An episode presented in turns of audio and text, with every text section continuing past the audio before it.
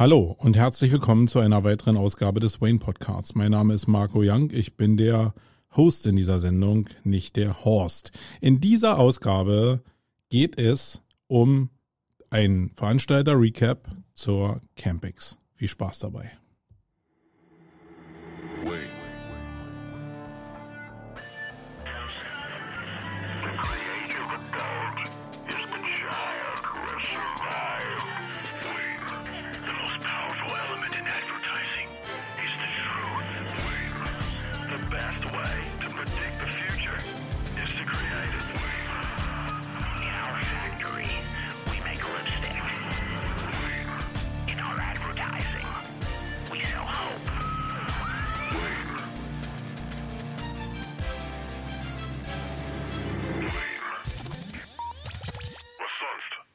Ja, was sonst? Hallo und herzlich willkommen, meine Lieben, zu dieser Ausgabe des Wayne Podcast. Ich bin äh, der Veranstalter der Campix und ja, wie eigentlich in jedem Jahr will ich einen Recap machen und nicht, ähm, indem ich die ganzen Vorträge jetzt nochmal äh, aufbereite, sondern indem ich meine Perspektive als Veranstalter der SEO Campix und als jemand, der, glaube ich, einen ziemlich holistischen Blick auf SEO grundsätzlich hat, ähm, hier zum Besten geben. In der Hoffnung, dass das da draußen irgendjemand interessiert. Ich weiß natürlich nicht, ob das der Fall ist und nach der Campix bin ich auch nicht mehr so richtig sicher, ob überhaupt das noch sich lohnt, sich darüber Gedanken zu machen.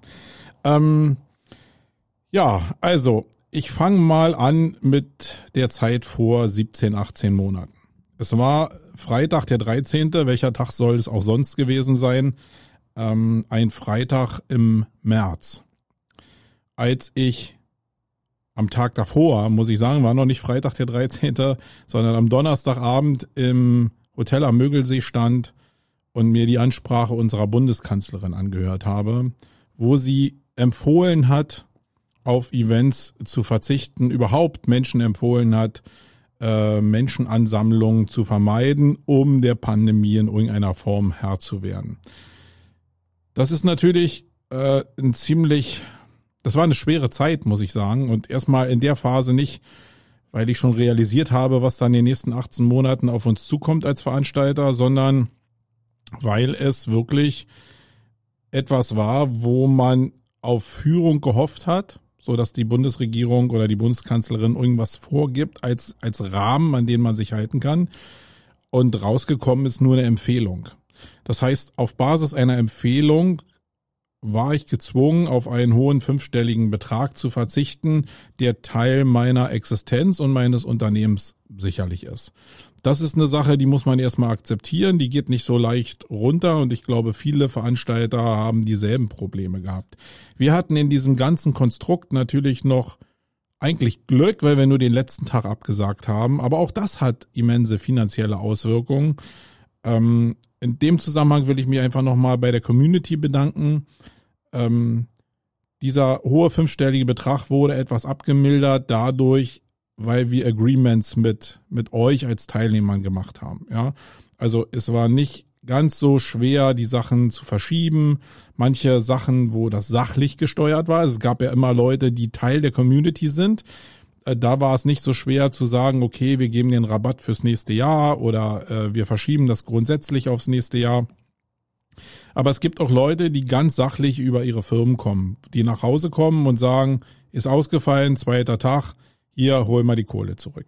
Und davon gab es leider eine ganze Menge. Das ist im, im Rückschluss, und das zeigt vielleicht auch, wie ich auf diesen Bereich SEO raufgucke, ähm, natürlich auch eine Tatsache, die, der ich Beachtung schenke weil es zeigt, wie sachlich so ein Event teilweise auch wahrgenommen wird in einer Welt, die für mich zumindest sehr stark Community geprägt ist. Aber ähm, ja, das ist nur ein Teil der Wahrheit. Ja, nach der Absage äh, fing für uns, und das habe ich damals noch gar nicht so überschaut, fing für uns als Veranstalter eine ziemlich schwere Zeit an. Klar, ihr könnt euch vorstellen, äh, wenn 60 Prozent unserer Agentur über Eventgeschäft läuft, dann ist es, ja, dann sind 60 Prozent weniger. Ähm, und trotzdem hast du hier auf dem Gehaltszettel ein paar Leute, die direkt an Events beteiligt sind oder auch indirekt an Events beteiligt sind. Dazu kommt noch die Tatsache, dass wir einige Kunden hatten, die direkt von der Pandemie betroffen waren, die auch darum gebeten hatten, ihre Verträge auszusetzen. Ja, und dann stehst du da und probierst erstmal irgendwie dich zu schütteln und ja, irgendwas zu entwickeln, was für die Zukunft tragfähig ist. Ich muss sagen, und da will ich jetzt einen kleinen Sprung machen, dass wir die Zeit eigentlich ganz gut überstanden haben. Wir haben die genutzt, um unser Studio aufzumotzen. Also wie gesagt, ich bin ja ein Verfechter davon, dass man, dass wir uns persönlich nicht mehr Agentur nennen, sondern eher Studio nennen, weil wir irgendwie was Kreatives sind und Agentur hört sich immer für mich so sachlich an, Studio hört sich irgendwie wärmer an. Ich weiß, ich weiß, da gibt's vielleicht weniger Suchvolumen, aber ist mir scheißegal, ob es da Suchvolumen gibt wie ich zur Suchmaschinenoptimierung grundsätzlich stehe, da komme ich nachher nochmal drauf ähm, zurück. Aber wir bauen alles hier so ein bisschen in Richtung Studio um, in Richtung Contentproduktion, in Richtung Motion Design. Und SEO wird immer ein Teil von unserem Angebot bleiben, weil ich natürlich vom Herzen her SEO bin, an der Community hänge und der Community und dem Thema sehr viel zu verdanken habe. Das ist vielleicht auch die Antwort für den einen oder anderen da draußen, der sich die Frage stellt, Marco, denn lass doch mal diese drei Buchstaben los. Herzliche Grüße an den Olaf Kopp da draußen.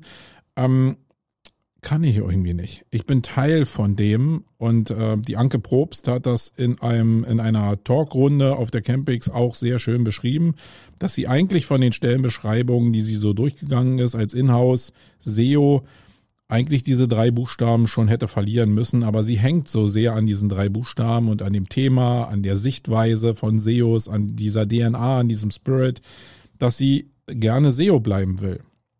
Und genauso ist es bei mir auch. Also das ist eher eine Spirit-Geschichte, als dass es vielleicht ja mega sinnvoll ist oder für die Zukunft richtig ausgerichtet ist. Also insofern, lieber Olaf, äh, hast du da sicherlich recht, aber so ist das. Ja, man hängt halt an Sachen, die man liebt. Das ist halt, glaube ich, ein, Mensch, ein menschlicher Zug.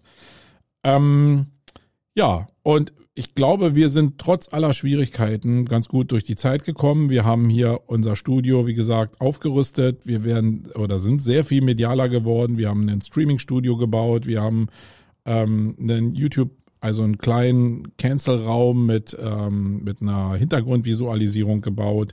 Ähm, wir haben uns auf den Bereich Offline-Schulung wieder eingestellt. Wir haben alles umdesignt hier in, in unseren äh, Barracks, nenne ich sie jetzt nochmal ähm, und haben da wirklich Geld in die Hand genommen, um, um uns auf das vorzubereiten, was hoffentlich nach Corona kommt.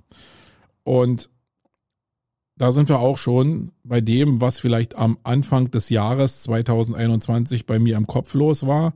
Mir war relativ klar, äh, relativ früh klar, muss ich sagen, dass äh, das mit den Online-Events vielleicht einen Marktanteil behalten wird. Also ich bin mir sogar relativ sicher, dass der einen Marktanteil behalten wird. Aber ich glaube, so das Grundverständnis von allen Marktteilnehmern ist, dass in Online-Formaten einfach nicht ausreichend Wissen und Metaebene transportiert werden kann, um Bildung wirklich hinzubekommen. Ich glaube, das wissen alle. Äh, die einzige Chance, die es gegeben hat, aus dieser Spirale von Content senden, aber Content nicht empfangen und verarbeiten können, äh, rausführt, ist eigentlich die Tatsache, dass man abgeschottete Räume schafft. Entweder visuell, da bin ich schon mal drauf eingegangen, durch irgendwie virtuelle VR-Angebote oder durch 360-Grad-Welten. Oder auf der anderen Seite durch Räume, die in den Unternehmen, in den Agenturen oder überhaupt in den Räumlichkeiten dieser Unternehmen geschaffen werden um allen Mitarbeitern zu signalisieren, heute ist Bildung. Abgeschottet von irgendwelchen Außenreizen, einen Bereich zu schaffen, wo Online-Formate konsumiert werden können.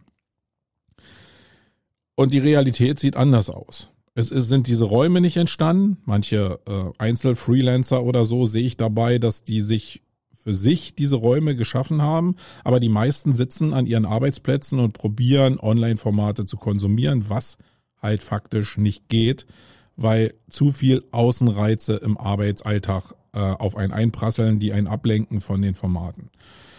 und da das nicht der Fall ist und da ich auch überhaupt gar keine Tendenz sehe, dass die Leute sich da ändern und auch medial die Menschen auf diese Formate überhaupt gar nicht vorbereitet sind, ähm, glaube ich fest daran, dass wir nach der Pandemie wieder in diese Offline-Welt zurückfallen müssen.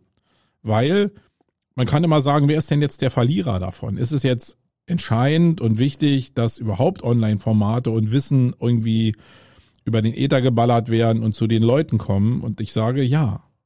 Das, was jetzt passiert, sind 18 Monate Stillstand, wo die Leute im eigenen Saft, im eigenen Saft köcheln und überhaupt keine Außenreize bekommen oder wenig Außenreize bekommen in einer Welt, wo die intrinsische Motivation in den Unternehmen in Verbindung mit SEO oder Online-Marketing-Themen sowieso schon am Boden liegt.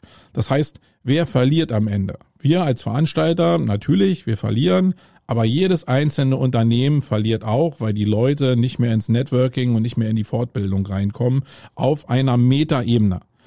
Und das ist das, was ich im Januar mir einfach auf die Fahnen geschrieben habe und gesagt habe, wir müssen unter allen Umständen, wenn wir es irgendwie hinbekommen, unter den Regeln, die dann herrschen, ein Offline-Event hinbekommen, wo die Leute sich wieder eins zu eins treffen. Ich meine, wir machen seit zwölf Jahren die Campings und wir wissen um diese, diese Art zwischenmenschlich, community-mäßig sich auszutauschen, in so eine Community reinzukommen. Und wir wissen um den Wert, der dabei transportiert wird, wenn ich mich einfach vertrauensvoll an jemand wende und durch die körperlichen Reaktionen alleine schon sehen kann, ob das von der Chemie stimmt oder ob das nicht stimmt. Weil dann, wenn die Chemie stimmt, werden Türen aufgemacht, die du sonst nie geöffnet kriegst. Also die Sachen, die Zeilen zwischen den Informationen, diese Metaebenen, die auch geteilt werden zwischen Menschen, die werden ja nur geteilt, wenn eine gewisse Grundsympathie da ist und wenn man auf einer gewissen Ebene schwebt, vielleicht auch mehrmals, weil man sich kennengelernt hat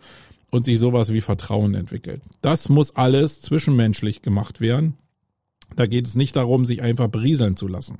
Das ist ja auch das, was den großen Festivals, ähm, wo Zehntausende von Leuten da waren, immer gefehlt hat weil da einfach natürlich Networking stattgefunden hat, also man tauscht sich aus, aber so für den gemeinen Besucher ist es halt sehr schwer gewesen, da mehr Informationen abzulangen als das, was man irgendwie allgemein in Blogs lesen kann oder was man in Büchern lesen kann. Und genau darum geht es nicht. Ich könnte jetzt noch mal weit ausholen und das werde ich vielleicht auch in der Folge machen, wenn ich äh, mit Wayne hier weiterarbeite, dass ich noch mal auf meine persönliche Entwicklung eingehe, die ich in den letzten 18 Monaten gemacht habe und auch beleuchte, welche Rolle diese vielen Bücher, die ich in den Regalen zu stehen habe, dabei gespielt haben.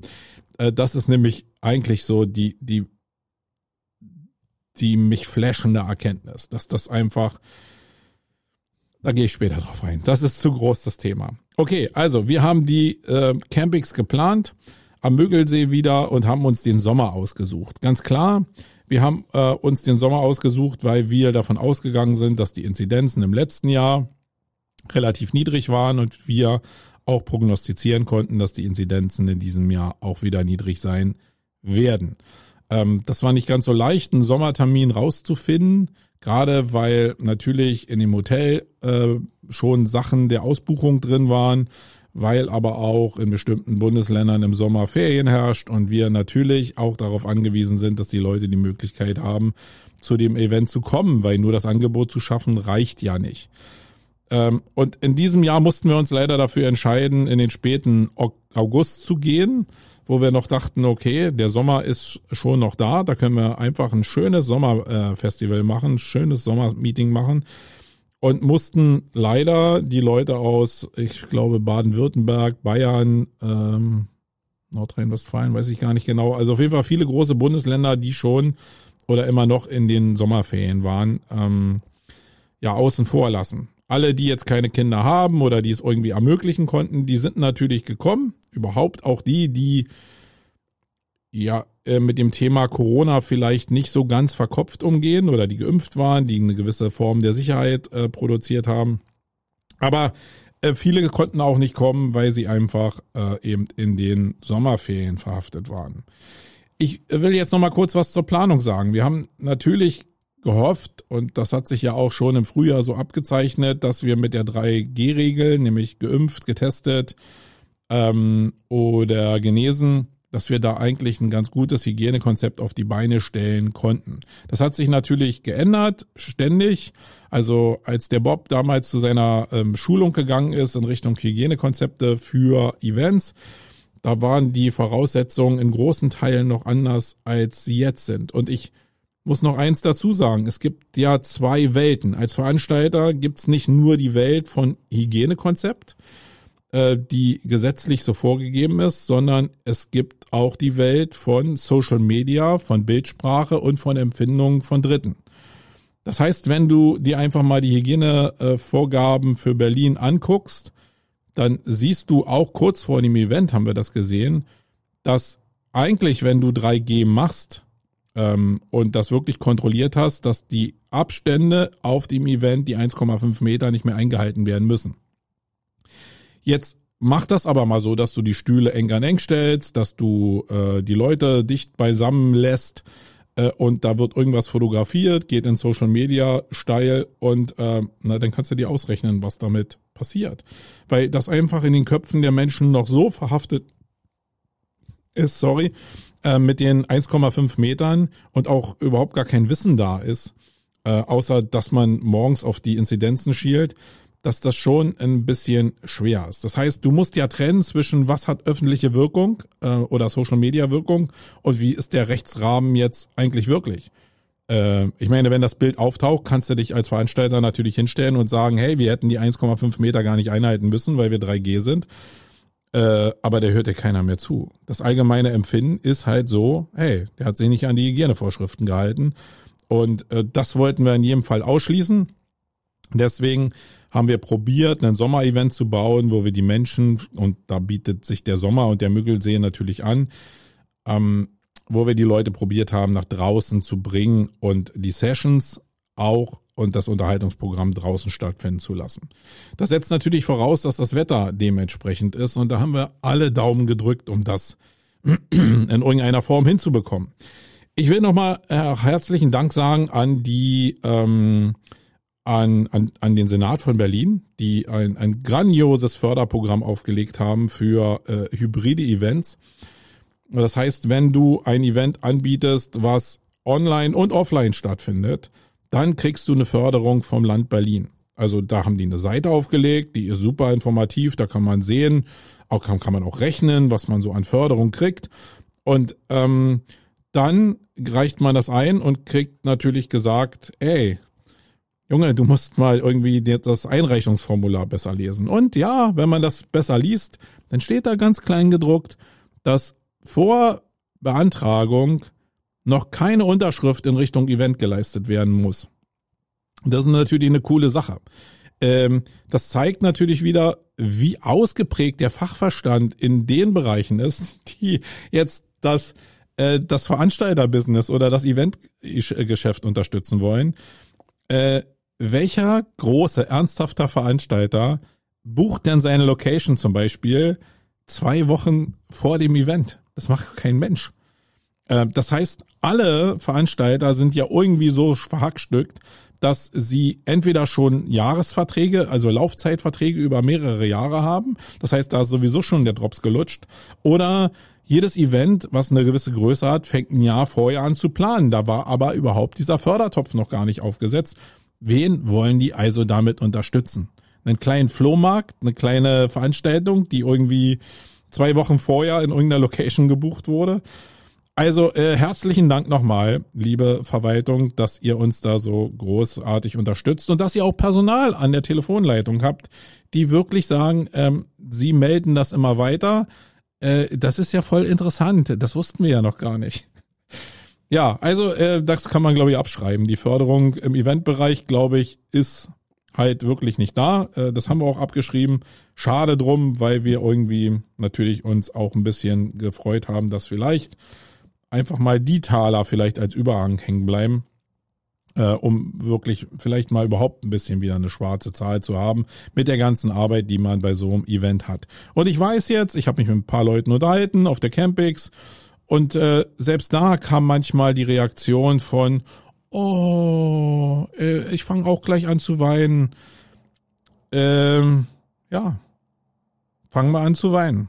Also äh, da waren ein paar Reaktionen, die ich auch gedacht habe, äh, da geht es jetzt auch nicht um uns als Veranstalter, da geht es einfach darum, äh, Empathie für andere zu haben, Verständnis für den anderen zu haben, um damit sich auf diese Perspektive ein, ein, einlassen zu können. Und das ist eine Sache, die grundsätzlich ja, ich meine, das erzählen wir doch immer auf Konferenzen, dass wir das für unsere Kunden machen wollen würden. Und dann äh, gibt es so eine Sätze. Ich, ja, egal. Also wie gesagt, ich muss sowieso mein eigenes Leben bestreiten. Das ist jetzt nicht davon abhängig, dass so eine Leute so eine Sprüche machen. Aber ich bin da einfach so ein bisschen ähm, auf, auf den Boden der Tatsachen wieder zurückgekommen, bei, bei manchen Charakteren auch. Und das finde ich leider schade, muss ich hier ganz ehrlich sagen. So, dann haben wir ja geplant, geplant, geplant mit Außenbereichen. Und jetzt kommt eine wichtige Erkenntnis und das kann ich euch nur weitergeben, wenn ihr da draußen Unternehmer seid. Und das ist eine Sache, die habe ich vielleicht schon immer im Kopf gehabt, das habe ich vielleicht schon damals bei der Polizei entsprechend gelernt. Plane immer mit einem Plan B. Wenn dein erster Plan nicht klappt, probier eine Rückfallebene zu haben, wo du dann noch ein Ass aus dem Ärmel ziehen kannst. Und das betrifft wirklich alle Bereiche, die ich mache. Ich probiere immer mit einem doppelten Boden zu arbeiten, auf mehreren Beinen zu stehen, damit es nicht mich völlig im Spagat zerreißt.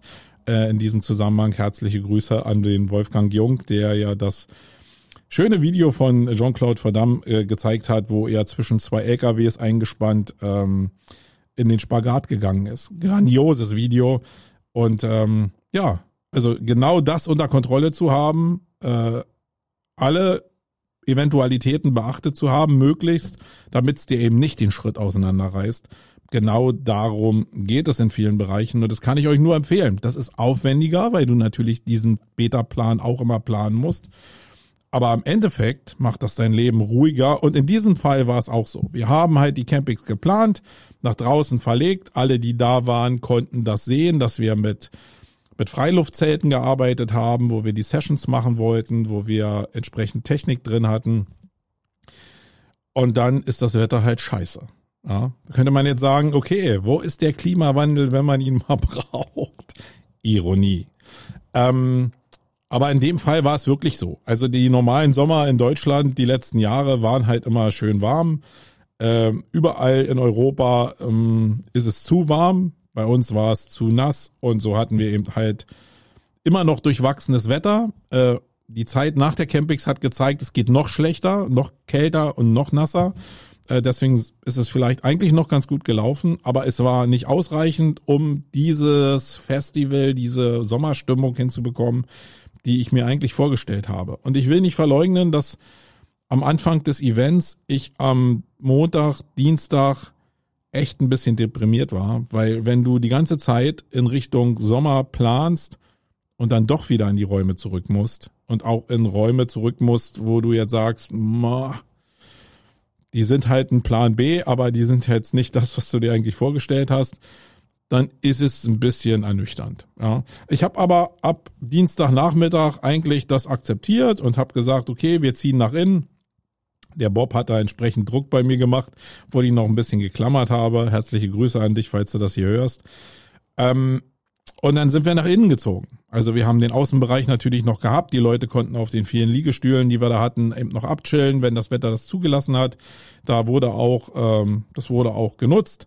Aber die Hauptsessions, eben gerade, weil wir eben die Sachen noch aufzeichnen wollten, äh, damit eben alles zur Verfügung steht danach oder das meiste zur Verfügung steht, ähm, da mussten wir halt nach innen, weil das draußen einfach zu ungemütlich gewesen wäre für die Teilnehmer, aber auch speziell für die Aufnahmen.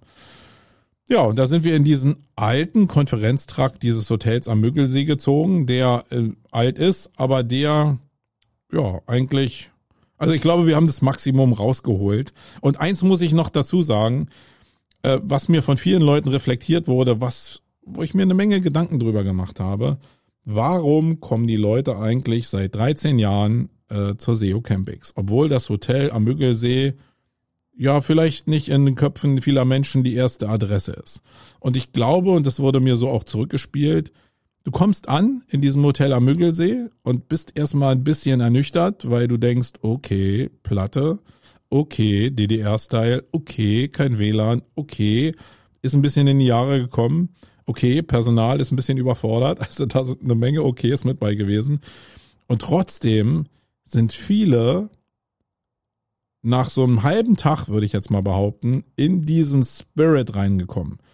Und da ist das Hotel am Ende des Tages vielleicht gar nicht mehr so entscheidend, sondern mehr die Location und die Stimmung, die da herrscht. Und die ist entscheidend. Das heißt, so nach einem halben Jahr hast, äh, halben Jahr, nach einem halben Tag hast du eigentlich so dieses Gefühl von, oh, das ist hier kuschelig, hier fühle ich mich zu Hause. Und das ist eine Sache, da ist dieses nicht perfekte Hotel vielleicht sogar ein großer Schlüssel für gewesen, weil die Leute durch diese Außenreize, die ihnen vielleicht nicht so sehr gefallen haben, als Menschen, als Personengruppe mehr zusammengerückt sind. Und sich mehr mit den Themen beschäftigt haben, sich mehr mit Menschen beschäftigt haben, als wenn du in so einer sachlichen großen Messehalle meinetwegen sitzt und zehntausende Menschen da drin sind. Ich glaube, das war eins der Erfolgsrezepte, die wir bei der ähm, Campix immer hatten. Und deswegen sehe ich das gar nicht so skeptisch. Jetzt kommen wir mal zu der Teilnehmermenge in diesem Jahr. Ähm, natürlich war das eine sportliche Nummer. Als wir damit angetreten sind und gesagt haben, wir machen offline, haben andere sich schon längst dafür entschieden, offline sein zu lassen und Online-Events zu machen. Und natürlich war mir klar, dass das eine gewisse, eine, ein gewisses Risiko darstellt. Ihr könnt euch vorstellen, man hat auch in so einem Hotel im DDR-Stil eine gewisse Basis an Kosten. Und äh, wir wissen, dass wir mit 350 Leuten oder ähm, bei einem Event 350 Leuten halt einfach mal die Deckung einfahren. Ähm, vielleicht ein bisschen, ein klein bisschen drüber liegen, aber wenn ich die Personalkosten für das Event übers Jahr mit einrechne, dann sind wir vielleicht deckungsneutral mit diesem einen Event auf 350 Leuten bezogen. Alles andere, was dann über 350 hinausgeht, das ist das, was unsere Marge ausmacht, was das Unternehmen ausmacht, was die Wirtschaftlichkeit äh, von meinem Unternehmen ausmacht. Das heißt, wenn du jetzt unter die 350 rutscht, dann wird das schon ein bisschen schwieriger. Und da wir nicht wussten, wo wir überhaupt landen, wie weit Corona in den Köpfen ist, bei 80 Prozent Ticketverkäufen über Unternehmen wissen wir auch nicht, ob die Leute äh, die Mitarbeiter reisen lassen. Also es gab sehr, sehr viele Fragezeichen, ob wir überhaupt 350 Leute äh, an den Müggelsee bekommen für die SEO Campings. Da war noch nicht mal der Hintergedanke, was mit der Contentix passiert, die ja in den letzten Jahren nie so stark war wie die SEO Campings eigentlich, was ein bisschen für das Thema natürlich spricht. Da habe ich mir eine Menge Gedanken zu gemacht, da komme ich aber nachher in dem Ausblick aufs nächste Jahr nochmal zu. Ähm, das heißt, wir waren am Ende schon sehr freudig überrascht, dass wir die SEO Campings ausverkauft bekommen haben, waren aber natürlich auch enttäuscht, dass wir bei der Contentix so ungefähr 150 Teilnehmer nur hatten. Wir wussten natürlich, dass das in der Relation zu, also das ist immer die Schwierigkeit. Du hast 350 Leute bei der SEO Campix, hast acht Slots oder sieben Slots und die Leute müssen sich ja irgendwie verteilen. Das führt natürlich dazu, wenn die Anzahl der Gesamtteilnehmer nicht so hoch ist, dass sich weniger Leute auf diese sieben Tracks verteilen können. Das hat auch zur Folge, dass in manchen Tracks natürlich weniger Leute drin sitzen. Das ist für den Speaker natürlich nicht so geil, ist aber natürlich Teil der Konkurrenzsituation, die man auf diesem Event eben immer schon hatte. Äh, wenn aber einfach wir von 700 auf 350 runtergehen, dann fehlt halt 50 Prozent der Leute und das macht die Räume vielleicht ein bisschen unattraktiver. Und das war bei der Contentix mit 150 Leuten und vier Tracks natürlich noch äh, bezeichnender. Dazu kam, dass viele Leute, die da waren, ja auch die Gelegenheit genutzt haben, sich nicht in die Sessions zu setzen, sondern auf den Fluren oder im Garten einfach auszutauschen und zu networken. Viele kannten sich ja auch untereinander, was nochmal mehr dazu beigetragen hat, dass die Sessions jetzt nicht so übermäßig voll waren. Manche waren sehr voll, manche waren aber auch sehr, sehr leer, muss ich sagen. Und das ist für die Speaker ein bisschen schade. Das ist aber für das Event allgemein und für den Speaker, der ja auch Teil des Events sein sollte, nach seinem Vortrag, auch wenn der Sales-Teil dann vielleicht nicht so perfekt gelaufen ist, immer, glaube ich, noch eine ganz gute Relation. Es fühlte sich halt anders an. Es fühlte sich auch als Veranstalter fragiler an, obwohl ich die ganze Zeit das Gefühl hatte, dass die Leute mega zufrieden waren und mir eigentlich nur reflektiert wurde, dass der Campings das gut getan hat, dass einfach mal weniger Leute da waren. Aber ich kann euch beruhigen, das Geschäfts Geschäftskonzept von mir wird nicht vorsehen, dass wir das jetzt immer mit 350 Leuten machen, weil es einfach nicht rentabel ist.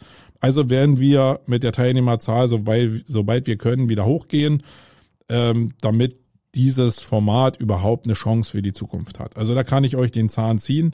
Das tut mir leid. Deswegen alle, die jetzt da waren, ich hoffe, ihr habt es genossen, weil vielleicht im nächsten Jahr das nochmal nicht ganz volle Besetzung gibt, aber ich hoffe natürlich darauf, weil ich natürlich als äh, Kopf hier auf die Wirtschaftlichkeit meines Unternehmens achten muss. Ich glaube, da seid ihr nicht sauer drüber. Also ihr habt zumindest Verständnis dafür.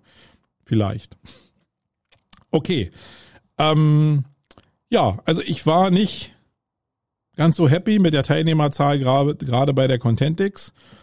Aber so ist es nun mal. Wenn die Leute zu Hause bleiben und gerade das Beispiel von dem Martin Split äh, bei der SEO Campix hat ja gezeigt, dass auch so Unternehmen wie Google einfach keine Reisefreigaben zurzeit geben und viele Leute in, in größeren Firmen haben halt auch die Fortbildungsbudgets eingefroren und Reiseverbote sowieso noch drin.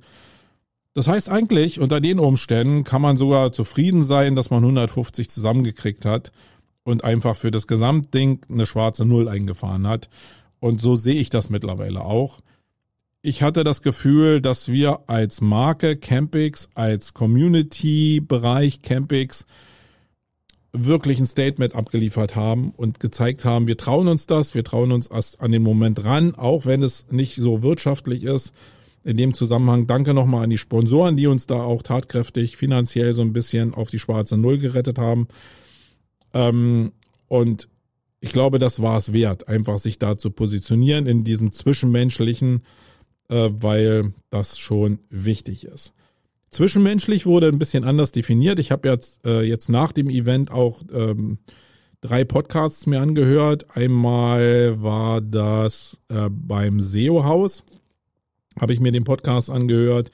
Dann habe ich mir gestern von Markus Tandler äh, dieses SEO Daily, äh, ich weiß gar nicht genau, wie es heißt, SEO Daily angehört, äh, diese Live-Session, die, die sie von Wright immer machen.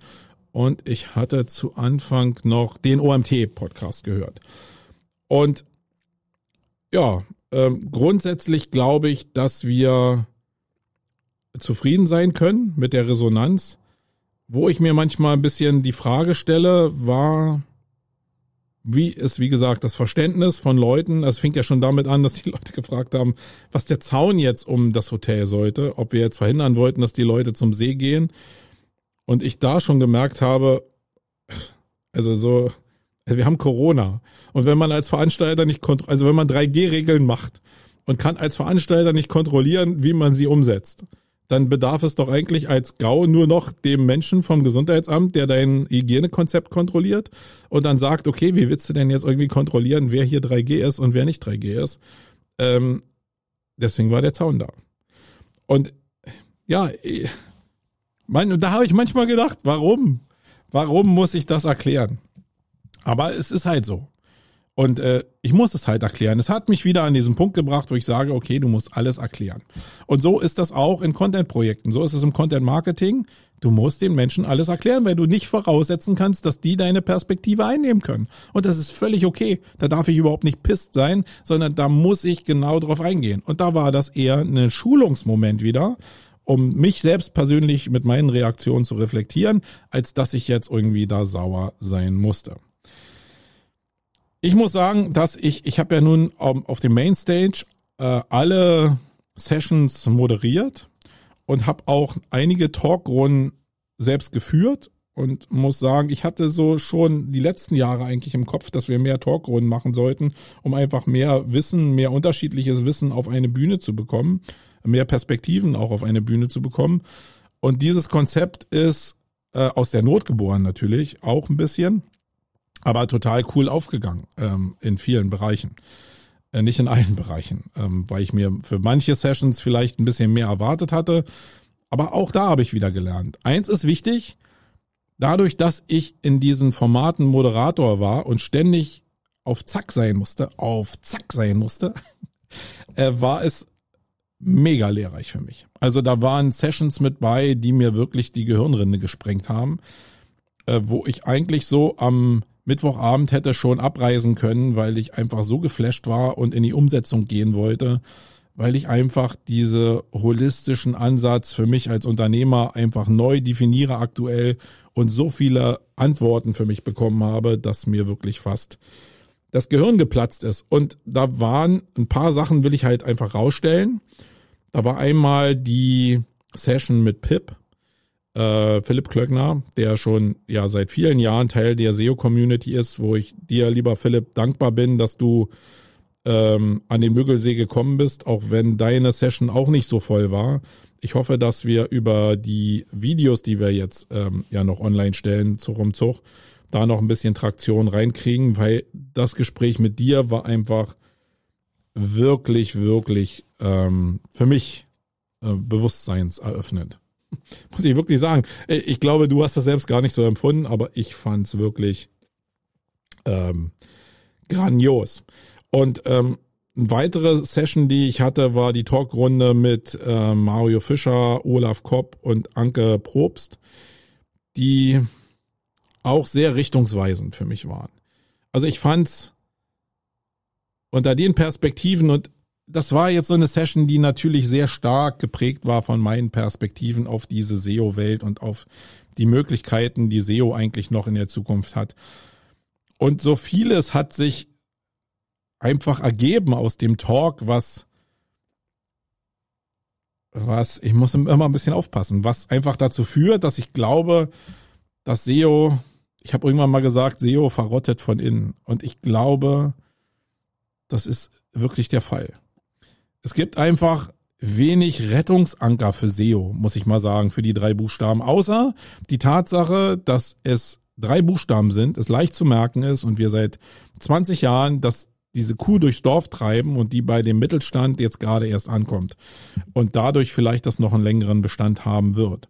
Aber so grundsätzlich betrachtet von dem, was SEO eigentlich leisten kann und wie SEO sich mit den Menschen, die in SEO vor allen Dingen arbeiten und diesen Machtkonstellationen, die zwischen Freelancern, Agenturen und Inhouse-Abteilungen da draußen entstehen, das Problem kriegen wir nicht gelöst und nicht vom Eis. Ähm, und da war das mega bewusstseinseröffnend, auch wenn Olaf die ganze Zeit mir hinterher erzählt hat, ja, ja, du hast ja nur in die Richtung jetzt argumentiert, wie du es haben wolltest und du hörst auch nur das raus, was du haben wolltest.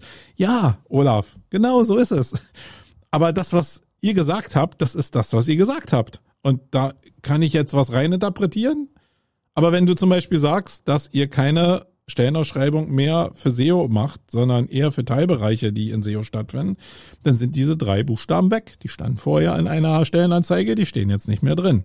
Wahrnehmung. Ja, ähm, und da sind ein paar Wahrheiten drin. Äh, der Mario äh, Fischer ist ja sogar so weit gegangen, dass den Mittelstand im Endeffekt nichts mehr retten kann, weil nichts an Personal da ist, was den Mittelstand retten kann. Was schon, es ist schon was da, aber dass das in Beschiss mündet und in Nichtleistungsfähigkeit und eigentlich in dem Bereich dann vielleicht Sur, da müssen wir uns ja nicht lange drüber unterhalten. Also da waren wirklich sehr, sehr viele Sessions mit bei, die für mich sehr bewusstseinserweiternd waren, die mir selbst persönlich geholfen haben.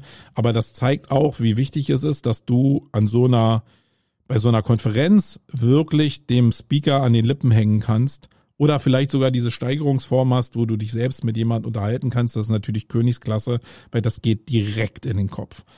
Und ähm, ja, gerade bei Pip, guckt euch einfach die Sessions an. Und da will ich jetzt noch ein bisschen Werbung machen. Ich werde heute im Laufe des Tages, äh, wir haben die ersten äh, Sessions schon hochgespielt. Wir müssen die jetzt noch ein bisschen nachbereiten und schneiden.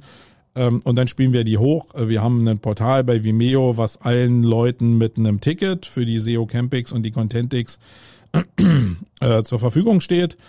Ähm, wir verkaufen die Sessions aber noch nachträglich. Also wenn ihr jetzt nicht Teil davon wart und ihr wollt die Sessions einfach sehen, dann könnt ihr die Pakete entsprechend noch kaufen äh, und euch dann die Videos und die Sessions entsprechend angucken. So, jetzt hatte ich ja schon angekündigt, dass ich ein paar Podcasts gehört habe.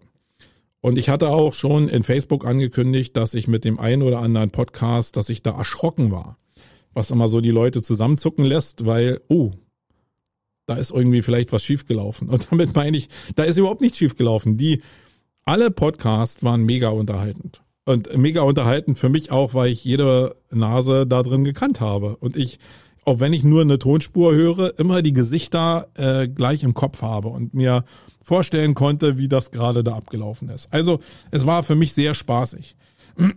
Thematisch ist es aber eigentlich anschließend an das, an, an den Tatsachen, die ich jetzt gerade zu dem Talk äh, mit Was wird aus SEO gesagt habe, für mich schon erschreckend zu hören, welche Position wir mittlerweile als SEO einnehmen. Und wir meine ich jetzt natürlich nur die Leute, die jetzt in den Podcasts drin waren.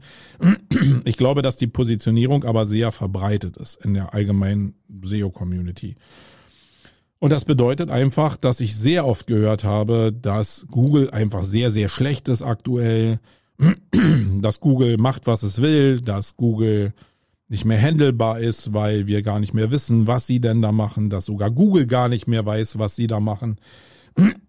Mann, jetzt habe ich einen Frosch im Hals, kleinen Moment mal. ah, so, jetzt geht's weiter. Und das ist im Thema ja völlig okay. Also ich ärgere mich ja auch, wenn Sachen irgendwie bei Google abgewertet werden oder so. Aber wir müssen mal eins festhalten. Google ist ein wirtschaftliches Unternehmen. Google hat für uns Freiräume in den letzten 20 Jahren als SEO geschaffen, weil sie nicht perfekt waren. Bei Google arbeiten die schlausten Leute dieser Welt daran, einen Algorithmus zu schaffen, der ein Maximum an, an, an Ergebnisqualität liefert, die auf die Suchintention entsprechend getriggert ist. Und sie sind in der Phase, wo sie probieren, Algorithmen durch KI so lernen zu lassen, dass die Algorithmen irgendwann vielleicht perfekt funktionieren. Jetzt ist auf dem Weg aber, lösen sich viele Baustellen, die wir vorher, also wenn wir vorher 200 Ranking-Faktoren hatten, ja, dann konnten wir jeder, also die Zahl ist natürlich fiktiv. Wir wussten nie, ob es wirklich 200 Faktoren sind. Aber lass es mal 50 Faktoren sein, die du wirklich bespielen konntest. Dann ist ja jeder Bereich eine, eine Sache gewesen, wo wir Einfluss auf das Ranking nehmen konnten oder auch auf die Conversion nehmen konnten. Jetzt wird ja mit jedem Teil, was irgendwie nicht mehr greifbar ist, was nicht mehr äh, durch irgendwelche Feldversuche erforschbar ist oder was auch wirklich nicht mehr umsetzbar ist, weil Google sein eigenes Zeug macht. Macht sie, siehe 70 Prozent Anteil an Google, von Google erstellten Descriptions. Jetzt einen hohen Anteil, der vielleicht kommt an von Google generierten Titles. Ähm, wir verlieren ja immer mehr Möglichkeiten, auf Google wirklich einzuwirken. Und da macht es keinen Sinn, die Position einzunehmen als Suchmaschinenoptimierer und jetzt zu sagen, Google ist ja so schlecht und die spielen jetzt irgendwelche Sachen nach vorne, die da gar nicht nach vorne gehören, sondern das ist Google. Wir sind abhängig von Google und wir können das nicht ändern. Das heißt, wenn unsere eigene Reaktion nur ist, wir zeigen mit dem Finger auf Google, wie schlecht die sind und bieten keine Alternativen an, dann ist es doch schlecht. Denn was will ich denn meinem Kunden erzählen? Ähm, ich muss ihm doch irgendeine Erwartungshaltung zeigen, wie er mehr Traffic, mehr Conversion aus der organischen Suche ziehen kann, um am Ende besser dazustehen in irgendeiner Form. Entweder er hat eine größere Marke, er hat eine größere Sichtbarkeit, er verdient mehr Geld. Irgendeine von diesen KPIs muss ich dem Kunden ja prognostizieren können. Und das kann ich anscheinend nicht mehr machen, indem ich diese ganzen bestimmten Einzelparameter mache. Ja, ich kann noch Titles optimieren. Ja, ich kann noch Struktur optimieren. Ja, ich kann ähm, an Verlinkung arbeiten. Ja, ich kann auch Link-Building machen, externen Linkaufbau. Eine Sache, die in den letzten Jahren immer total tot geredet wurde. Diesmal wieder aktueller war und gestern bei Markus auch so mit äh, Linkaufbau ist irgendwie so schlecht. Sorry, es gehört immer noch zu dem Business dazu. Die Frage ist immer, wie machen wir es? Ja? Also wenn Linkaufbau einfach immer nur damit verbunden wird, dass Spammy-Link aufge Spammy Links aufgebaut werden, dann ist es halt nicht mehr zeitgemäß. Es gibt aber viele Arten von Linkaufbau, die total zeitgemäß sind und die nicht zu machen, ist halt einfach ein totaler Fail in SEO. Das heißt, ich weiß gar nicht, wo dieses Selbstverständnis von Link-Building hat keinen Einfluss mehr äh, gekommen ist, sondern ich glaube, dass bei dieser SEO Campix das relativ gut rausgekommen ist, dass Link-Building immer noch ein großer Faktor ist im Algorithmus von Google und ein Teil von den Updates, die sie gerade fahren. Und deswegen war dieses Thema vielleicht auch ein bisschen präsenter. Ich glaube, es war nicht ausschließlich die Sehnsucht danach, irgendwelche Hebel in der Hand zu haben, die man beeinflussen kann. Das ist natürlich so und diese Sehnsucht ist auch da. Aber ich persönlich glaube, dass der Effekt von Link-Building wirklich sehr, sehr massiv aktuell noch ist. Und äh, da geht's nur um das Wie. Das heißt, wir sollten uns nicht jetzt darauf beschränken, jetzt zu sagen, Google ist so schlecht, sondern wir sollten uns darauf vielleicht einschießen oder einigen, dass wir das, das SEO aus bestimmten Teilbereichen besteht. Also in meiner Vision, das ist jetzt auch nur meine Vision, ja, vielleicht haben die anderen auch recht. In meiner Vision wird SEO sich sehr stark zersplittern. Also es wird sehr viel Spezialisten für für ähm, Einzelbausteine in der Suchmaschinenoptimierung geben. Siehe Google My Business Local Rankings. Ja, aber auch vielleicht Sachen, die in alternativen Suchmaschinen münden ähm, oder Sachen, die eben in der Contentproduktion münden. Alles sind spezialisierte Bereiche, die auf das Gesamtergebnis einzahlen, die auch von einem SEO beobachtet werden können, die aber im Angebot sehr, sehr spezialisiert sind und nicht mehr das Globale abbilden. Da wird sich SEO zersplittern. Das wird auch dazu führen, dass bestimmte Bereiche eben preiswerter werden. Da sind wir wieder am Bereich, okay, was verdienen denn SEOs auch jetzt und in der Zukunft, wenn wir halt nur noch kleine, kleinere preisliche Pakete an KMUs abgeben? Kann man durch diese Einmalgeschichten überhaupt eine Agentur über Wasser halten? Ich glaube ja, weil der Bereich an KMUs halt riesig ist ähm, und eigentlich nur noch mit diesen kleinen Teilen bestückt werden kann. Dann gibt es diesen ganzen Bau von ja, von KMUs, sage ich jetzt mal. Und da sind natürlich auch ein paar große mit bei, die digitale Geschäftsmodelle haben, wo das noch passt. Aber alle, die so Standard KMU sind, Handwerk und so äh, und alles, was so äh, ja gesellschaftliche Mitte ist, das wird auf der Strecke bleiben oder sich in den kleinen Angeboten wiederfinden. Und dann wird es Bereiche geben von großen Firmen, von aber auch digitalen Firmen, also muss noch nicht mal groß sein, aber digitalen Firmen, die einen digitalen Asset haben, die genau ihren Wert in der Suchmaschinenoptimierung sehen. Und da, also eins ist äh, Verlage, Preissuchmaschinen etc. pp. Ihr kennt diese ganzen Beispiele selbst. Und da wird's immer noch sehr, sehr hohe Tagessätze von Leuten geben, die ein spezialisiertes Wissen haben. Das heißt, wenn ich eine Agentur bin, die sich sehr stark auf Verlage spezialisiert hat, dann werde ich immer noch hohe Tagessätze abfordern können, weil das Asset digital ist und weil das Spezialistentum in der Agentur genau auf dieses Geschäftsfeld fokussiert ist. Und genau in diese Bereiche wird sich das splitten. Und alles andere wird da sein, aber wird eine Menge Fake dabei sein. Also, wenn wir davon ausgehen, dass in der, in der, in dem Gesamtkörper SEO einfach sehr viele Leute drin sind, die nicht mehr ausgebildet werden können, nicht mehr richtig ausgebildet werden können, weil einfach gar nicht genug Leute da sind mit so viel Erfahrungswissen, die dieses holistische Wissen transportieren können, dann ist ja diese Aussage von, wir haben im letzten Jahr 60, 70, 80 Leute eingestellt, kein Erfolgskriterium mehr. Das ist ja kein, das ist ja gar kein, also natürlich sieht's nach außen so aus von, wir wachsen wie irre und es ist ein boomender Markt, aber die Realität sieht auch wie folgt aus. Wenn keine Leute mehr da sind, die schulen können, dann, äh, dann kommen da 60, 70, 80 Leute in Agenturen rein, die keinen blassen Schimmer haben. Und das macht doch SEO an sich nicht leistungsfähiger, sondern wird doch noch mehr dazu führen, dass selbst die Leute, die vorher mal die Spitze des Eisbergs waren und die Experten waren, durch dieses Verwässern in ein Fahrwasser reinkommen, was am Ende zu Frustration auf der Kundenseite führt. Da bin ich felsenfest von überzeugt. Äh, das zeigt auch unser gesamtes Bildungssystem schon. Und da kommt staatliche Bildung. Und selbst das kriegen wir nicht in den Griff. Dann kann ich mir vorstellen, wie das jetzt hier in SEO ablaufen kann. Also sehr, sehr schwierig. Ähm, ich glaube, der Teil zersplittet sich so und daher kommt auch meine Frustration, wenn ich eben diese Aussagen höre von Leuten, dass Google schuld ist und dass alles irgendwie schlecht ist. Nein, wir müssen uns bewegen. Google hat schon vor, glaube ich, mit Erik Schmidt vor zwölf Jahren gesagt, dass die Marke die Lösung ist und nicht das Problem. Und an diesen Satz erinnere ich mich konsequent. Das heißt, wenn ich irgendwann in der Zukunft für mich als Unternehmer die Prognose mache, dass ich Marken aufbaue mit Fokus vielleicht auf Search, dann macht das doch Sinn. Ja, ähm, für mich als Unternehmer, der vielleicht im kreativen Bereich unterwegs ist und der sowieso immer sehr fokussiert auf Content Marketing war. Also für mich persönlich.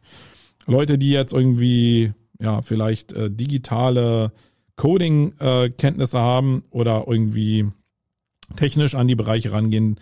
Die haben natürlich andere Assets noch, aber sonst ist doch der Bereich klar. Es geht in Richtung Marke. Also warum kann ich mich denn als SEO nicht dahinstellen und sagen, ich mache einfach mal einen großen Ausfallschritt und mecker nicht über Google, sondern mach diesen Ausfallschritt und probiere alle Leute, die ich betreue, mit diesem Ausfallschritt auf die Zeit vorzubereiten, wo Google irgendwann landen wird. Weil, nochmal, es sind die besten Köpfe, dieser Welt, die an dieser organischen Suche da arbeiten. Und sie werden irgendwann diese Marke als Lösung in den Algorithmus so einbauen können, dass Marke und Entitäten und Autoritäten und Vertrauen genau darauf einzahlen, wie die Suchintention ist. Also muss ich doch jetzt schon anfangen, auf dieses Ziel hinzubauen.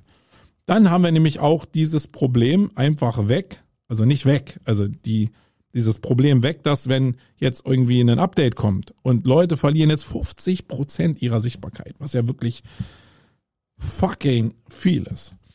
Dass wir einfach dann sagen, okay, wir müssen uns jetzt bewegen, wir müssen dem Algorithmus entsprechen. Obwohl wir vielleicht die ganze Zeit mit einem, mit einem guten SEO schon in eine bestimmte Richtung gearbeitet haben und einfach jetzt in der Entwicklung des, der KI mit dem Algorithmus es zu dieser Bewegung kam. Ja, also wir sollten uns, glaube ich, auf diesen Sprung, auf diese Zukunft vorbereiten und nicht so sehr viel meckern über diesen Weg dahin. Und vielleicht auch, wenn du auf diesem Weg warst, diesen Weg nicht ändern. Und die Leute müssen natürlich in ihre Köpfe, gerade die Unternehmer, die die Budgets in der Hand haben oder die Verantwortlichen, müssen in ihre Köpfe reinbekommen, dass diese Breaks möglich sind. Das heißt, wenn ihr einfach in, in Systrix, und so sehe ich mittlerweile das, eine, eine lineare Steigerung hattet, weil ihr gutes SEO gemacht habt, dann gibt es ja eine gewisse Linie. Also in der Charttechnik kennen wir das ja, dass wir diese Linie einfach dann über diese äh, Top-Punkte verlängern oder über die Minuspunkte oder die tiefsten Punkte verlängern und daraus eine, einen Trend ableiten. Jetzt ist es ja so, dass mit den Updates bei vielen Leuten ein krasser Anstieg zu verzeichnen war und dann auch bei anderen Updates wieder ein krasser Abstieg zu verzeichnen war.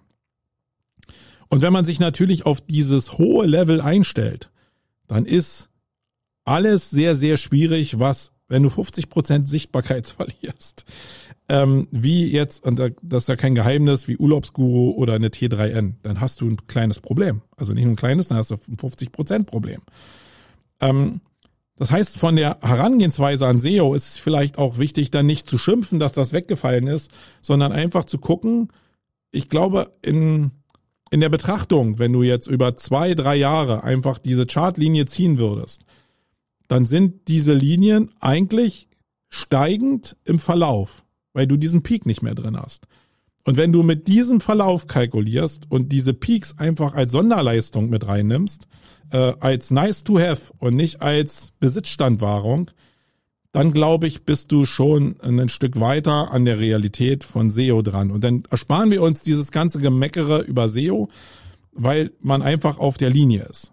Ähm, und das ist wieder eine Sache der Kommunikation, dass wir das in die Köpfe der Leute bringen müssen, um SEO auch noch als Asset und als Möglichkeit wirklich darzustellen. Denn das, was wir jetzt gerade machen, und das ist das Problem, ist, dass wir selber sagen, wir haben keine Ahnung mehr und wir jeden Tag damit rechnen könnten, dass es diese 50% Verlust gibt. Und das ist eine andere Kommunikation, als wenn ich sage, nein, wir rechnen mit einer linearen, einfachen Steigerung und diese Peaks, die da drin sind, die sind Algorithmus, KI, lernmäßig abhängig und das genieße die Zeit. Sie wird aber auch wieder anders. Und mit, mit der Welt nach unten ist es genau dasselbe.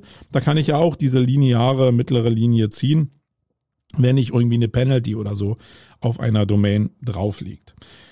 So, das hat es vielleicht ein bisschen erklärt, was meine Sichtweise ist und in den in den Podcasts habe ich leider so ein paar Sachen immer wieder gehört, wo ich gedacht habe, hey, wir gucken in die falsche Richtung. Und äh, wenn das jetzt Kunden hören, was hat das für eine Außenwirkung? Was bringt das der, der SEO-Industrie? Ja, Olaf, ich hänge an dieser Welt. So, dann kommen wir mal zu dem Ausblick. Also, ähm, die SEO Campings ist gut gelaufen. Ich glaube, da war jetzt nichts, was wirklich äh, schlecht äh, lief, muss ich sagen. Und alle Sachen, die wirklich ein bisschen ja anders liefen, die werdet ihr nie erfahren. Das ist ja immer das Coole, wenn man als Veranstalter einfach auch mal sagen kann, äh, ja, ich sag's nicht und die anderen das gar nicht mitkriegen, dann ist es halt auch gar nicht so wild. Ich will noch mal kurz einen Ausblick machen. Für mich ist der Ausblick in die Zukunft ganz klar. Ich habe vorhin schon gesagt, wir positionieren uns wieder für Offline. Alles, was wir hier bauen, ist für Offline gedacht. Teile davon, äh, was wir als Agentur machen, äh, wird natürlich auch in Online bleiben, weil wir diesen Wandel von Dienstleistungsangebot hin zu Produktangebot auch schaffen wollen. Das sind ja die großen Spielbälle. Aber wenn wir eben im Bereich in Bereiche gucken, wo klar ist, dass Bildung das größte Problem in Content Marketing und der Suchmaschinenoptimierung ist, werden wir uns um Bildung kümmern. Wenn ich die Prognose habe, dass online schlechter funktioniert als offline, werde ich mich mehr um offline kümmern. Das heißt, wir planen fürs nächste Jahr wieder ein Sommerevent äh, bei Sommer fand ich jetzt wirklich sehr, sehr cool. Und diesmal fünf Tage. Darauf will ich schon mal hinweisen. Ähm, wir werden in der Zeit vom 4. bis zum 8. Juli 2022 in folgender Reihenfolge unsere Events machen. 4. 5. Juli wird es die SEO Campix geben. Äh, 4. 5. SEO Campix. 6. 7. wird es die Contentix geben.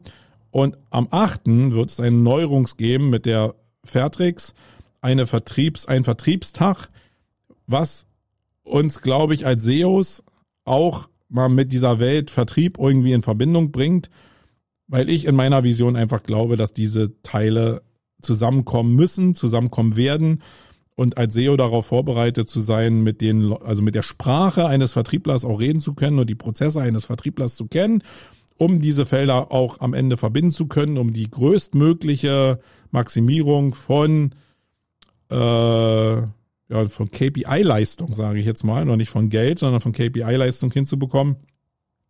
Äh, da glaube ich, da macht der Tag megamäßig Sinn und ich bin mal gespannt, wie die Resonanz ist. Bis jetzt äh, war sie sehr gut und wir haben auch schon ein paar Tickets für diesen Bereich im Extrem Presale verkauft.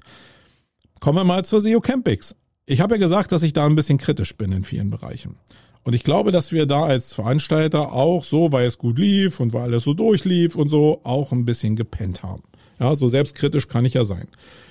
Das heißt, wir waren ja immer schon eigentlich damit äh, betraut oder ähm, ja, vielleicht hat der eine oder andere es gar nicht so mitgekriegt, dass es ja nicht nur die Welt von Google gab. Und ich meine jetzt damit nicht, dass es noch andere Suchmaschinen gab wie Bing oder so, ja, wo wir vielleicht mal rechts und links hingeschielt haben, sondern es sind ganz große Plattformen, die ebenfalls eine Suche haben, entstanden, die immer mehr Leute aus der organischen Suche rausziehen, weil sie eine spezialisierte Suchmaschine haben, die ihre Antwort oder ihr Bedürfnis einfach in dem Moment prognostiziert besser befriedigen. Und das sind so Plattformen wie Amazon, wie Spotify, ähm, wie Booking, wie Reiseplattformen grundsätzlich, wie aber auch Personalplattformen. Und da ist es auch sehr wichtig, daran zu arbeiten, wie kann ich dann bezahlt oder nicht bezahlt im Ranking mich einfach so platzieren, dass ich eine Sichtbarkeit bekomme. Das ist das, wo ich glaube, wo sich in Zukunft auch SEOs drum kümmern müssen und wo sich ja auch schon SEOs drum kümmern, die leider äh, nicht Teil dieser Bubble anscheinend sind, die wir äh, mit der SEO Campings immer so am Start hatten. Und weil ich das erkannt habe, auch vielleicht sehr spät erkannt habe, werden wir diese Sachen zusammenführen. Ich hatte zu Anfang geplant, dass wir den ersten Tag Google Search machen und den zweiten Tag alternative Suchsysteme. Da haben ein paar Leute mich angesprochen und gesagt, hey Marco, probier das doch lieber nicht so hart zu trennen, sondern probier das irgendwie zu vermischen. Und äh, ich glaube, das macht auch Sinn. Ich bin da überhaupt nicht beratungsresistent, sondern liebe das, wenn Leute das an mich rantragen. Und das zeigt eben auch die Stärke der Community und der Reflexion. Das heißt, wir werden bei der SEO Campix 50 Prozent aller Sessions an zwei Tagen mit alternativen Suchsystemen bestücken und Sachen, die irgendwie damit zusammenhängen. Ja, und damit werden wir einen ganz neuen Reiz schaffen für die SEO Campings und auch vielleicht erstmalig die Hürde direkt hin zum E-Commerce schaffen. Eine Reise, worauf ich sehr gespannt bin und die längst überfällig ist für SEO und wo auch die Leute, die jetzt immer zur SEO Campings gekommen sind, weil sie einfach nur genetworked haben, einfach auch wieder neue Reize bekommen, wo sie in die Sessions gehen und nicht auf den Fluren stehen, weil sie einfach was Neues lernen können. Das war ja auch eine Reflexion, die zum Beispiel ähm, Nils äh, Dahnke gesagt hat in, im Podcast, dass er eben bei der Contentix richtig viel gelernt hat und bei der SEO Campix, klar, weil er da gesättigt ist und eine Menge, er ist dann Experte, halt nicht so viel gelernt hat, sondern nur ein paar Cases vielleicht interessanter, äh, interessante Cases gesehen hat, die ihn nochmal interessiert haben, aber von der Grundlogik hat er halt da nichts dazugelernt. Und genau so soll es jetzt auch bei der SEO Campings im nächsten Jahr laufen, dass einfach der Anteil an Sessions, wo jeder SEO sagt, hey, davon habe ich noch nie was gehört oder das ist nicht mein, mein, meine Wohlfühlzone, da gehe ich mal rein, dass der halt wieder deutlich steigt. Wir werden auch eins grundsätzlich bei allen Events ändern. Wir werden diesen Rahmen von vollem Barcamp-Style verlassen, sondern wir werden 50 Prozent als Veranstalter bestücken, die Sessions. Ähm, und wir werden 50 Prozent diesen Barcamp-Anteil haben. Aber auch da werden wir die Zügel anziehen weil wir schon gemerkt haben, dass über die Zeit jetzt einfach ja viel Sachen reproduziert werden auf der Campix, einfach sich keine Mühe mehr gegeben wird, die Sessions nach 25 Minuten vorbei sind. Und da wollen wir ein klareres Statement von den Speakern haben, ähm, die da reinkommen, um die Qualität einfach dauerhaft hochhalten zu können. Äh, das wird für alle Eventteile gelten. Bei der Contentix werden wir auch eine Änderung haben. Und zwar werden wir uns auch nicht Tag um Tag, aber wir werden eine Mischform haben und direkt Content-Produktion dazu nehmen. Und zwar nicht in theoretischer Form, wie muss ich jetzt einen Podcast in einem Vortrag optimieren, sondern wir machen Workshops, wo Leute da sitzen mit ihrem Equipment und euch zeigen, wie Podcasts entstehen. Leute mit Videoequipment dastehen, die zeigen, wie Videos entstehen, wie Fotos entstehen, wie Infografiken entstehen, wie 3D-Grafiken entstehen. Wirklich im Doing, wie vielleicht auch Photoshop bedient wird, weil es einfach wichtig ist zu wissen, welche Sprache die Menschen sprechen und auch zu wissen, wie das Zeug funktioniert, weil sie Teil, weil es Tools sind aus der Welt des Content Marketings. Also wenn wir eine Mischform haben zwischen Strategie, also zwischen Produktion, Strategie, Tools und Seeding. Und die Produktion wird sehr, sehr weit oben stehen. Ja, und im Vertriebstag wird es gehen um Möglichkeiten im Vertrieb und im Funnel Building. Also das, was Sur zum Beispiel so auszeichnet, weil die das ganz gut drauf haben, äh, das werden wir da besprechen. Wie baut man entsprechende Funnels? Wie kriegt man da, da rein? Da kann ich in dem Zusammenhang einfach schon mal den äh, die Session von der Contentix vom Felix Beilharz empfehlen die wirklich, wirklich gezeigt hat, wie geil Content Marketing funktionieren kann und wie man das in einem Funnel verbauen kann. Hut ab dafür, wenn ihr das nicht hören könnt. Alleine das ist die Investition wert. Äh, das war wirklich eine geile Session auch. Und da, genau so eine Sachen werden wir eben auch äh, überleiten vom Content Marketing in Richtung Vertrieb bei der äh, Fairtrix besprechen. Ja, das war es eigentlich schon so als Recap. Ich habe jetzt über eine Stunde gelabert. Ich hoffe, da war jetzt so ein bisschen mit bei. Und natürlich ist es vielleicht nicht abschließend. Das, was ich hier jetzt erzähle, findet in meinem Kopf, Kosmos hier statt, in meinem Kopf statt und auch in meiner Phase des Umdenkens, der Neupositionierung in den 18 Monaten Corona, die, und das sage ich gerne nochmal, mit mir eine Menge gemacht haben, gerade in dem unternehmerischen Blick und was Effizienz und was Vertrauen im Unternehmen anbelangt und wie welch welcher Typ Unternehmer ich bin und sein will und was mich im Leben glücklich macht. Jetzt denkt ihr vielleicht, dass dieser Podcast zu Ende ist. Aber der ist noch nicht ganz zu Ende, weil eine wichtige Nachricht ist vielleicht noch zu geben. Ihr habt das in den ein oder anderen Recaps schon gelesen, dass der ein oder andere Taxifahrer oder der eine oder andere, der den Mund nicht halten konnte, auf der, auf der Campix äh, verkündet hat, dass es im nächsten Jahr nicht mehr im Hotel am Müggelsee eine Campix geben wird. Und ich kann euch bestätigen, dass da was im Busch ist. Das heißt, es ist zurzeit so, dass das Hotel am Müggelsee, es gibt einen Betreiber und es gibt einen, einen äh, ja, Verwalter, sage ich jetzt mal, eine Holding, die den Vertrieb macht für dieses Hotel.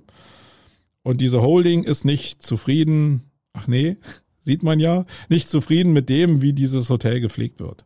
Und der äh, Besitzer scheint irgendwie das Maximum an Geld da rauspressen zu wollen, ohne selbst in Vorleistung zu gehen. Und das führt halt dazu, dass das eine ziemlich wackelige Nummer ist für uns als Veranstalter und wird auch abschließend dazu führen, also mit fast abschließender Sicherheit dazu führen, dass wir dieses Hotel mit der Campix verlassen werden und uns eine Alternative suchen. Das, diese Alternative ist auch schon fast zementiert. Es, es ist aber noch nicht so spruchreif. Also ich habe noch nicht unterschrieben, deswegen will ich jetzt hier die Location noch nicht sagen. Aber ich bin mehr als zufrieden mit der Location. Es wird sich in der Location vielleicht ein bisschen was ändern. Also dieses, also ihr könnt euch dann überlegen, und ich kann mir jetzt schon vorstellen, wenn wir denn den Umzug machen, in diese neue Location, werden manche Leute sagen, ah, weißt du noch, bei der Campings am Mögelsee, das war ja schön cozy. Und das war der Plattenbau. Ähm, es wird sich verändern. Und alles, was Veränderung ist, ist Unsicherheit. Ihr müsst euch neu orientieren. Aber ich glaube, dass mit der, also mit der Location, die wir da haben, äh, wir einfach einen, einen großen Schritt nach vorne gehen als Event, aber auch für euch als Teilnehmer. Ähm, und ich bin selbst gespannt. Faktisch kommen wir aus der Mühle sowieso nicht raus, weil ich nicht mit dieser Unsicherheit leben will. Äh, machen die da jetzt was? Machen die da nichts? Äh, wir hatten schon ein paar so eine Hängepartien mit diesem Hotel und es hat immer gut geklappt. Und ich muss auch nochmal lobend erwähnen, dass das auch wirklich mit dem Team, auch wenn ihr manchmal das Personal vielleicht äh, in anderer Perspektive anders erlebt habt, ich muss sagen, dass die Leute, die da gearbeitet haben, unter nicht leichten Bedingungen da gearbeitet haben, wirklich, wirklich sehr, sehr zugänglich waren, menschlich super funktioniert haben. Und äh, falls irgendeiner dazuhören sollte vom, vom Hotel, herzlichen Dank dafür, äh, dass ihr uns da jahrelang einfach so gut betreut habt. Und nichtsdestotrotz dreht die Welt sich weiter. So, also wir werden rechtzeitig verkünden, was, wo wir hinziehen und wie das denn alles da aussieht. Ähm, und sonst will ich nur darauf hinweisen, dass ihr natürlich uns unterstützen könnt in diesem Format Campix, indem ihr einfach schon im Presale Tickets kauft fürs nächste Jahr. Das belohnen wir damit, dass es über 50 Prozent Preisersparnis gibt für die Einzelevents und für die Campix Week als Ganzes. Äh, und da könnt ihr wirklich sehr, sehr viel sparen. Äh, aber ich will nicht verhehlen, dass es für uns auch eine Form der Vorfinanzierung ist, um das Event zu ermöglichen in schwierigen Zeiten.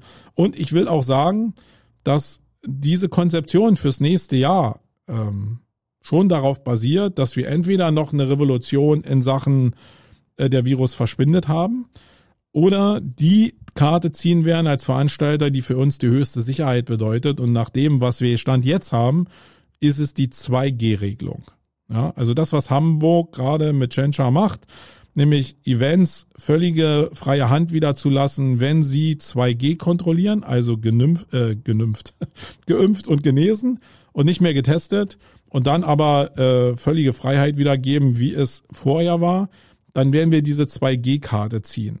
Also alle Leute, die dann gehofft haben, dass sie als getestet noch reinkommen, werden nach Stand jetzt äh, dann nicht reinkommen, sondern wir werden dann eher, äh, also werden also absolut diese Karte ziehen von 2G und ihr könnt, könnt euch dann selbst entscheiden, ob ihr ähm, ja, äh, ob ihr euch, ob ihr erkrankt, ja, und dadurch genesen seid oder ob ihr äh, euch impfen lasst. Und das hat jetzt nichts mit Beeinflussung zu tun, sondern wir brauchen als Veranstalter Sicherheit. Äh, das ist für uns wichtig. Ich will meine Leute hier einfach mit ruhigem Gewissen jeden Monat bezahlen können und äh, will einfach ein Geschäftsmodell haben, was funktioniert. Und wenn ich die Sicherheit nur bekomme, indem ich 2G gehe und wir hatten ja jetzt über 85 Prozent geimpften Anteil auf der äh, auf der Campix. Das heißt, der Anteil ist nicht so hoch. Und wenn es wirklich am Ende des Tages Verweigerer gibt, die nicht da aufspringen wollen auf den Zug, dann müssen die halt draußen bleiben. Das ist mir, da ist mir denn mein Geschäftskonzept wichtiger als die Leute, die sich da verweigern über diese ganze Zeit. Ja, so ehrlich muss man auch mal sein. So, ich hoffe natürlich sehr stark, dass ihr das so ein bisschen auch reflektiert, mir einfach ein bisschen eure Meinung widerspiegelt. Das muss nicht jetzt hier in den Kommentaren sein unter dem Podcast, sondern ihr könnt gerne auf Facebook mir schreiben als persönliche Nachricht und wir chatten dann einfach mal, mir eine Reflexion geben zu dem, was wir da planen, wie ihr die Position von SEO seht, ob ich alles falsch sehe, ob ihr vielleicht nächstes Jahr zur Campix kommt, ob das spannend für euch ist, was euch vielleicht fehlt, was ihr euch wünscht fürs nächste Jahr. Noch haben wir ja äh, elf Monate Zeit, das vorzubereiten und ihr seid Teil von dem Werdegang, wie die Campix entsteht. Ich habe natürlich immer eine Vision im Kopf, aber ihr sollt gerne auch ähm, eure Vision da einbringen, damit wir ein besseres Event bauen, wo ihr zufriedener seid.